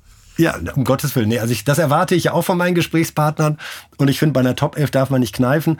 Und ich glaube halt so ein bisschen an den Gedanken zu sagen, wir sind eine offensive Mannschaft, die alles nach vorne wirft. Und dann können wir uns auf der linken Seite auch mit Großens jemanden leisten, der seine Stärken in der Offensive hat, obwohl ein links, ich weiß nicht, ob man heutzutage noch Linksverteidiger sagen darf, äh, bei der Viererkette, der seine Stärken in der Defensive hat und einen linken Fuß, wäre mir auch am liebsten. Aber können wir uns ja nicht backen, ne?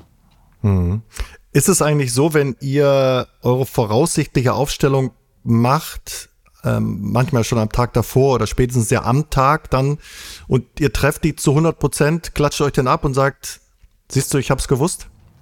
Ja, dann klatschen wir uns ab. Und kla abklatschen heißt in dem Sinne äh, Lob und Anerkennung für unser Nationalmannschaftsteam, weil das ist ja deren Recherche, die vor Ort sind.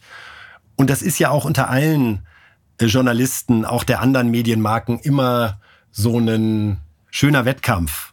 Ja, wer liegt da richtig, beziehungsweise wer kann dann am Spieltag selbst, weil auch das gehört ja zur Wahrheit dazu, dass es manchmal fallen Entscheidungen auch erst am Spieltag. Ähm, wer kriegt das dann als erstes mit? Das ist ja immer so ein bisschen das Journalistenwettrennen am Spieltag selbst.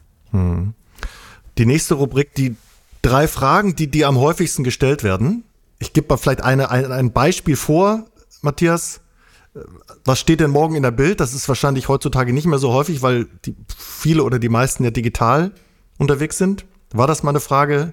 Wie ist denn morgen die Schlagzeile? Ja, absolut. Und du hast auch die richtige Antwort schon gegeben, warum das jetzt nicht mehr äh, die Frage ist. Äh, die Taktung ist halt so hoch, dass während man die Frage äußert, eigentlich die Geschichten ja schon digital äh, zu lesen sind. Aber beruflich ist das eine Frage, die mir immer noch häufiger gestellt wird. Wie geht ihr denn bei Bild mit dem Thema um? Ja. Andere Frage bei Bild, und ich weiß nicht genau, ob ich jetzt auf die drei komme, ist schon auch so, äh, krass, du bist jetzt 29 Jahre bei Bild. Wieso das denn? Ja, worüber wir ganz am Anfang auch mal gesprochen hatten. Was ist denn, wenn du Angebot von der Zeit bekommst? Unabhängig davon, dass die Wahrscheinlichkeit dafür eher im einstelligen Prozentbereich ist. Man soll ja nie, nie sagen, ne? Habe ich mal gelernt von dem einen oder anderen, über den wir sonst berichten. Nee, damit soll jetzt auch überhaupt kein Kokettieren sein. Ich glaube, das ist auch wie bei allen von uns, wenn jemand anders sich für einen interessiert, dann freut einen das und dann guckt man einmal, worum geht's denn hier genau? Ja, und so wäre das dann, ja? Oder vielleicht kommt auch eine Frage im privaten Bereich. Wie ist denn der, wenn du den so triffst und dich mit dem unterhältst? Absolut. Ist ja auch immer spannend, ne? Also wenn, keine Ahnung, du triffst den Uli Hoeneß oder Karl-Heinz Rummenigge zum Hintergrundgespräch oder auch so zu einem großen Interview, wollen die Leute dann wissen, wie die so ticken. Absolut. Das geht dir ja sicherlich genauso.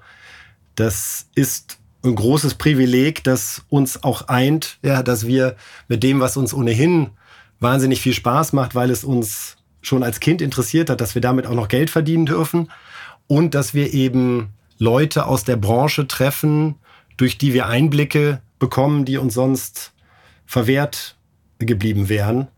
Und da ist allerdings auch meine Erfahrung, die ich dann häufig auch äh, in meinem Freundeskreis dann leider loswerden muss, dieses Vertrauensverhältnis zu bestimmten Leuten in der Bundesliga besteht eben gerade deswegen, weil man nicht weitererzählt, mhm. wie sie so im Detail dann sind. Und äh, trotzdem ist das logischerweise was, was viele nachvollziehbar interessiert. Geht mir ja auch so, dass ich äh, unsere Unterhaltungschefin Tanja May fragt, sag mal, wie ist die Helene Fischer denn sonst so? Ja, also ist doch klar, Prominente interessieren und wir haben da einen gewissen Zugang und insofern ist das spannend. Hm. Was war deine spannendste Unterhaltung, beruflich oder privat? Also die Auseinandersetzungen mit Uli Hoeneß waren immer besonders reizvoll. Ja, weil er sich ja auch dann vor seinen Verein wirft, wenn er ihn zu Unrecht kritisiert hat und das aber immer in einer bemerkenswert offenen und auch da die Auseinandersetzung suchenden Art tut.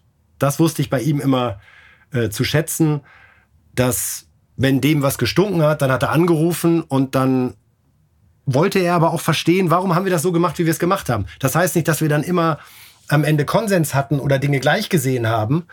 Aber so stelle ich mir eigentlich so, einen, so eine ideale Streitkultur vor, ja, dass man eben dann auch weiter miteinander redet und nicht gleich Anwälte einschaltet, wenn einem was nicht gefällt. Auch solche Phasen äh, hatten wir mal mit einzelnen Protagonisten der Branche, dass sofort immer Post vom Anwalt kam, äh, was man vielleicht auch anders hätte klären können, jetzt ganz unabhängig davon, ob da jemand zu Recht juristische Schritte einleiten wollte oder nicht, aber so diese direkte Auseinandersetzung, so die weiß ich immer sehr zu schätzen, mhm. weil ich auch selbst dann daraus lerne, ja. Also es gibt ja nichts Spannenderes, als da auch den Standpunkt des anderen nochmal genauer zu verstehen und möglicherweise auch einzuräumen, ja, sorry, so habe ich es nicht gesehen, kann ich jetzt besser nachvollziehen. Machen wir nächstes Mal besser, hoffentlich. Und man verrät da jetzt auch nicht zu viel, wenn Uli Hünnes anruft, dass zumindest am Anfang des Gesprächs der eigene Wortanteil, ich will nicht sagen gegen Null geht, aber man schon sehr zurückhaltend agieren muss. Weil man, er erstmal was loswerden muss, der Uli. Man kann das Telefon dann durchaus auch als Föhn parallel nutzen, weil da eine gewisse Emotion da ist und klar, da muss erstmal was raus. Aber wie gesagt, dafür habe ich äh, große Anerkennung und das finde ich deutlich, damit kann man deutlich besser umgehen, als wenn immer nur über andere gesprochen wird. So, darum finde ich Austausch wichtig. Die drei Schlagzeilen, unsere letzte Rubrik, die du gerne mal lesen würdest. Wir haben die Rubrik jetzt so ein bisschen verändert. Sonst haben die Leute immer gesagt, die drei Schlagzeilen, die unseren Gast am meisten genervt haben. Natürlich jetzt nicht von der Bild, sondern überhaupt insgesamt, wenn er mal was über sich lesen musste oder äh, über seinen Verein oder ähnliches. Ähm, ich habe einen kleinen Vorschlag. Bild hat jetzt auch einen Feuilleton-Teil. Die würde ich erstmal hinten anstellen. Also Europameister, Nagelsmann, wir danken dir, wäre schon eine, die ich sehr, sehr gerne lesen würde. Am, ich glaube, in der Zeitung wäre es dann der 15. Juli. Ich würde mir wünschen, dass wir, weil wir gerade auch so über Diskussionskultur gesprochen haben, dass wir so bei den Themen der Bundesliga wieder zu einem etwas anderen Diskussionston finden. Meine Sorge ist gerade, dass sich so zwischen einzelnen Ultragruppierungen und Vereinen was hochschaukelt, was ja, wo ich mir gerade nicht so richtig ausmalen möchte, wo das irgendwie enden könnte. Ja, ich finde es ganz wichtig und auch vorbildlich, dass wir Fans in Deutschland gerade in vielen Kurven haben, die sich Gedanken darüber machen, wohin sich der Fußball entwickelt und es da ja auch wirklich völlig unterschiedliche Ansatzpunkte gibt und dass es wichtig ist, sich dazu auszutauschen. Aber wenn es dann beleidigend wird, wenn Polizisten per se beleidigt werden. Ich will diese ganzen Begriffe jetzt nicht wiederholen, wenn Menschen im Fadenkreuz gezeigt werden, wenn man so ein Plakat wie zuletzt in Bochum, was dann möglicherweise offenbar ein Fluchttor versperrt hat und deswegen eine Dreiviertelstunde die zweite Halbzeit nicht angepfiffen wird, warum man da nicht einfach sagt, alles klar, wir nehmen es jetzt mal eben ab, ja, auch wenn ihr es uns vorher vielleicht freigegeben habt, aber wir nehmen es jetzt mal eben ab und dann gucken wir, wie wir das beim nächsten Mal besser machen. Das läuft für mich gerade so ein bisschen auf so einen Frontalcrash zu und ich hoffe, dass da alle Beteiligten irgendwie auch wieder die Bremse finden und sich sagen, hey, ja, wir sind alle wichtig für den Fußball. Er gehört aber weder einer Gruppierung noch einem Konzern noch einem Verein, sondern der Fußball gehört halt keinem, sondern jeder hat das Recht, den Fußball zu lieben und er hat das Recht, ihn auf seine Art zu lieben. Aber dazu gehört auch Toleranz, dass man auch andere Wege akzeptiert und trotzdem in bestimmten Runden immer wieder zusammenkommt und sich darüber austauscht, wo Gefahren oder Chancen von unterschiedlichen Entwicklungen liegen. Aber ich zuerst zieht sich ja oder ist ja jetzt fest etabliert sozusagen in unserem Zusammenleben im Moment, habe ich das Gefühl. Also das, wenn wir das jetzt mal vom Sport weg bewegen, deine Aussagen, die ich zu 100 Prozent unterstütze, habe ich das Gefühl, dass der Egoismus größeren Raum einnimmt und ich setze meine Sachen durch und mache so, wie ich es für richtig halte, ohne die ganz große Rücksicht auf andere. Ich weiß nicht, ob es da wirklich eine Veränderung gegeben hat. Ob das nicht immer so ein bisschen davon abhing, wie viele Menschen sich auch einfach gerade Sorgen machen. Und in der Situation der Sorge, der Zukunftssorge, der Zukunftsangst vielleicht sogar, dann auch einen Egoismus stärker entdecken, den ich da total nachvollziehen kann. Ob das wirklich gerade eine besondere Phase des Egoismus ist oder nicht mehr eine besondere Phase, in der viele Zukunftsfragen für unser Land nicht beantwortet sind. Ich glaube eher letzteres und ich glaube, dass eben darum gerade viele, viele sich unglaublich auf diese Europameisterschaft freuen, weil wir idealerweise vier Wochen eine sehr, sehr positive Ablenkung in Form eines Gemeinschaftserlebnisses haben. Und darin liegt für diese Euro die ganz, ganz große Chance. Du bist Familienvater, das habe ich ganz am Anfang ja kurz unseren Zuhörern erzählt, Matthias. Ich habe auch zwei Töchter, die sind groß und ich bemerke, je größer und erwachsener sie werden und je stärker ihre eigene Meinung ist, natürlich, also das sind ja zwei, zwei junge Frauen, desto mehr Gedanken mache ich mir eigentlich auch so über die, über meine Rolle, was ich so mache und tue und wie das ankommt und wie ich gespiegelt werde. Ist es bei dir auch so? Also hat deine Rolle als Vater Einfluss auf das, was du tust bei Bild? Also das gehört für mich total dazu, wie ich halt als Mensch agiere. Ja, ich, ich bin, wie ich bin, weil ich das große Glück eben habe, nicht nur seit äh, fast 30 Jahren mit derselben Frau zusammen zu sein, sondern eben auch mittlerweile zwei Kinder begleiten durfte beim Aufwachsen. 16 und 19 sind die beiden. Und das Spannende ist gerade, dass ich mit meinem Sohn, dem 16-Jährigen, genau diese Diskussion über Ultras, Sicht auf den Fußball, Kommerz, ja, nein, das ist so unsere Abendbrotsdiskussion gerade. Und natürlich kann man sich davon nicht frei machen, dass diese Diskussion geführt wird, aber auch das empfinde ich eher so als bereichernd und herausfordernd, äh, wenn genau so ein Thema dann eben auch zu Hause diskutiert wird. Und wer und wir sind ja nicht immer einer Meinung. So wollte ich gerade sagen, wer hat recht am Ende? Solange du die Füße unter meinen Tisch stellst. Pünktchen, Pünktchen, Pünktchen. Da sind wir wieder bei den, bei den alten Sätzen. Aber wir wollen ja in die Zukunft schauen. Wie schaust du Fußball? In deinem Lieblingstrikot, wenn du privat schaust? Oder im Schwarz-Rot-Gold angemalt im Gesicht?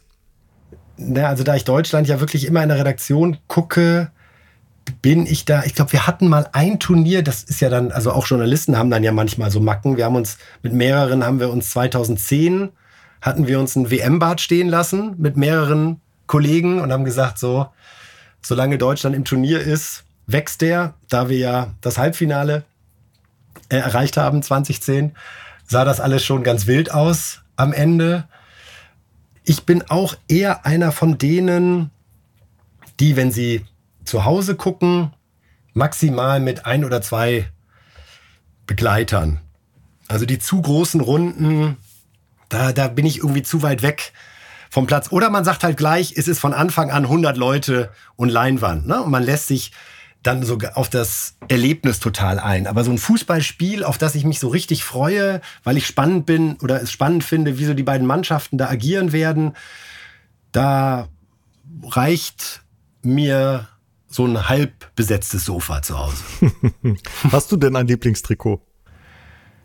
Nee, mein erstes Trikot war ein Nationalmannschaftstrikot, auf das meine Mutter dann eine Rückennummer 11 genäht hatte. Das war eben genau diese besagte 82er WM, äh, wo Karl-Heinz Rummenigge die 11 getragen hat.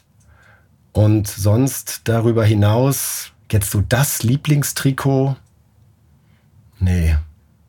Ich habe selbst immer sehr gerne, als ich dann spielte da beim SC Weihe, ich war schon immer scharf auf die 10, wenn ich ehrlich bin. Ach, tatsächlich? Ja, ich finde die 10 ist so, die magischste Nummer des Fußballs nach wie vor, obwohl jetzt ja jeder irgendwie trägt, was er möchte. Und äh, wir war für mich mit die größte Umstellung. Ich weiß nicht, wie es dir ging, als plötzlich nicht mehr von 1 bis 11 durchnummeriert wurde, sondern die Rückennummern fest an Spieler vergeben wurden. So, das, aber die 10, finde ich, ist so ihrem Mythos treu geblieben. Vielleicht sogar als, neben der 9, vielleicht sogar als einzige Nummer. Bist du die Nummer 10 bei der Bildzeitung? Also mein Job ist es ja schon, eine Umgebung zu schaffen, in der die Mannschaft gewinnen kann.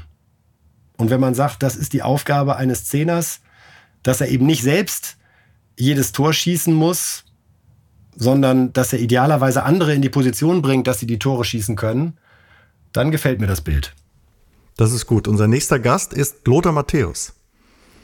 Und wir bitten immer den vorherigen Gast eine Frage zu formulieren an unseren nächsten Gast. Welche Frage soll ich in deinem Namen an Lothar Matthäus stellen? An Lothar Matthäus. Wie oft hat er in Gedanken seine Auswechslung beim Champions League-Finale 1999 gegen Manchester United zurückgenommen? Also wie oft hat er eigentlich im Traum durchgespielt und dann anschließend den Pokal in der Hand gehabt, weil das war ja damals die große, eine der vielen Diskussionen, die sich an dieses brutale Fußballspiel anschloss, war ja, ob die Auswechslung von Lothar Matthäus richtig war, ob sie zwingend erforderlich war, wie schlimm seine Verletzung war. Wenn er da die Wahrheit, Lothar, wenn ich dich ansprechen darf, lieber Lothar, erzähl uns nochmal die Wahrheit über deine Auswechslung 99 und wenn du nochmal in derselben Situation wärst, würdest du dich wieder auswechseln lassen. Das werde ich so weitergeben. Wir müssen unseren Hörern kurz sagen, äh, Bayern führte bis Ultimo 1 zu 0 gegen Manchester United in Barcelona und wurde dann nach der Auswechslung von Lothar Matthäus in der Endschlussphase und Nachspielzeit je heimgesucht von zwei Gegentoren. Sheringham und äh, Solskjaer waren und Bayern verlor das Spiel mit 1 zu 2. So. Und ich saß damals in der Bild-Zentralredaktion in Hamburg und habe in der Redaktion den Text geschrieben zu diesem Spiel und die Überschrift lautete bis ganz kurz vor Schluss Super Mario, König von Europa. Weil er hatte das 1 zu 0 für Bayern erzielt. Und als dann die beiden Tore fielen, mussten wir hier innerhalb von fünf Minuten, Alfred Draxler, der damalige Sportchef, kam zu uns an die Tische und sagte, ich weiß, es ist jetzt alles anders, als wir vorbereitet hatten, aber ihr habt nur fünf Minuten, haut rein. Und wie war die Schlagzeile dann? Oh no. Im Zweifel, immer, Im Zweifel immer bei Niederlagen gegen englische Mannschaften. Oh no. Äh, yes funktioniert genauso gut übrigens okay. bei Positiven. yes, es hat mir viel Spaß gemacht, Matthias. Danke für mir deine auch. Zeit. Vielen Dank, Sebastian. Und ähm, wir wünschen uns eine gute, erfolgreiche Europameisterschaft und äh, eine Mannschaft, an die wir uns auch anlehnen können und wo wir Spaß haben, sie zu begleiten und sie anzufeuern und mit dir mitzufiebern. Und das ist das, was wir uns erhoffen. Danke für die Zeit. Sehr gerne. Das war Spielmacher. Spielmacher. Der EM-Talk mit Sebastian Hellmann. eine Produktion von 360 Media. Neue Folgen gibt es alle zwei Wochen donnerstags. Überall, wo es Podcasts gibt. Ich dachte ja, wir machen einen Podcast zusammen, Joko, und dann ähm, hängen wir einfach ab, einmal die Woche, unterhalten uns ein bisschen lustige Alltagsbeobachtung, manchmal politisches ja. Take, dies, das, Feierabend. Was stattdessen passiert, ich muss Sport machen. Schöne naja, Scheiße. Auf eine gewisse Art und Weise ist es aber auch abhängend, ne? ja gut, ähm, das ist aber so, so eine Entwicklung, die man natürlich nicht kommen sieht, wenn man einen Podcast beginnt, wo man aber, wenn man einen Podcast hat, wie wir beide, der jeden Donnerstag erscheint, äh, und Sunset Club heißt, sehr dankbar darüber ist, dass zum Beispiel ein Gast wie Kai Pflaume sagt, hast du nicht Bock auf eine Klimmzug-Challenge? Ja, und jetzt mache ich seit zweieinhalb Monaten, trainiere ich Klimmzüge, bald ist es soweit, die große Auflösung, habe ich es geschafft, einen Klimmzug zu schaffen, also habe ich es geschafft, ihn zu schaffen und die Laune ist im Keller bei mir, außer natürlich, wenn wir uns unterhalten miteinander, aber den Rest der Zeit, den ich nicht mit dir Podcast mache, mache ich ja Sport. Ja, äh, schaltet doch einfach ein und hört rein. Wir würden uns sehr freuen. Und wenn es euch nicht gefällt, sagt es bitte keinem.